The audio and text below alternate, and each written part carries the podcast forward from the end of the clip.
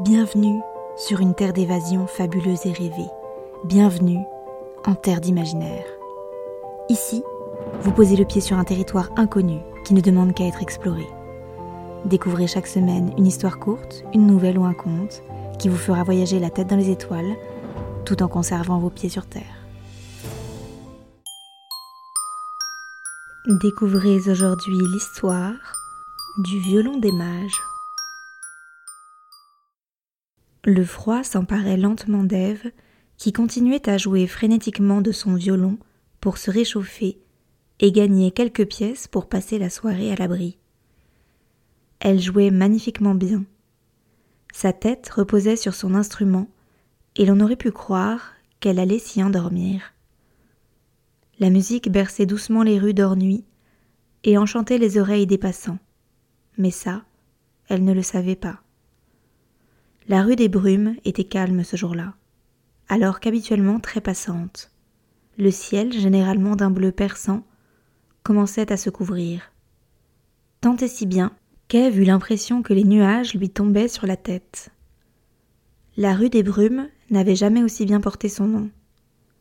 Ève se retrouva en quelques instants totalement aveuglée par de gros nuages blancs. Elle s'arrêta de jouer, bien qu'elle aurait pu continuer sans rien y voir, mais car plus un passant n'allait pouvoir laisser de pièces dans son chapeau, s'il le souhaitait. Elle posa son violon à terre et tâtonna pour retrouver son pauvre chef, quand elle entendit un terrible son de craquement et de cordes cassées. Quelqu'un venait de marcher sur son instrument. Il avait été son seul ami et confident depuis la nuit des temps, et, en quelques secondes, il avait été détruit pour toujours. Qui va là? Hurla-t-elle au nuage. Ses yeux ne parvenaient à rien discerner, à part le lourd voile blanc devant elle. Puis, une silhouette se dessina. C'était un homme.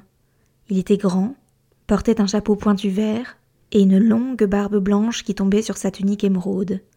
Il respirait la sagesse et le pouvoir.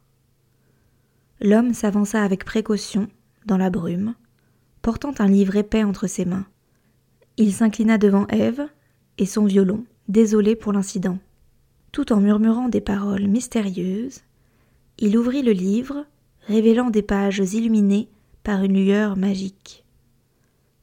La musique que tu as partagée a touché les cieux et le peuple des mages. En reconnaissance, nous te donnons ceci. Il pointa une page de livre où une mélodie brillait d'une lumière dorée. Joue-la avec ton cœur, et la magie fera son œuvre. Avec une pointe d'appréhension, Ève prit son violon brisé et commença à jouer la mélodie enchantée. Au fur et à mesure que les notes résonnaient dans la rue des brumes, la brume elle-même sembla se transformer en une danse mystique. Soudain, le violon d'Ève s'agita, les cordes frétillèrent et son instrument redevint comme neuf. L'homme sourit. Tu as un don et tu as parfois l'impression que tu n'es pas entendu. La magie réside en toi, dit-il en pointant son cœur. Avec un signe de tête, le mage s'éloigna dans les nuages, laissant Ève émerveillée. Elle comprit que la destruction était parfois nécessaire pour pouvoir se retrouver.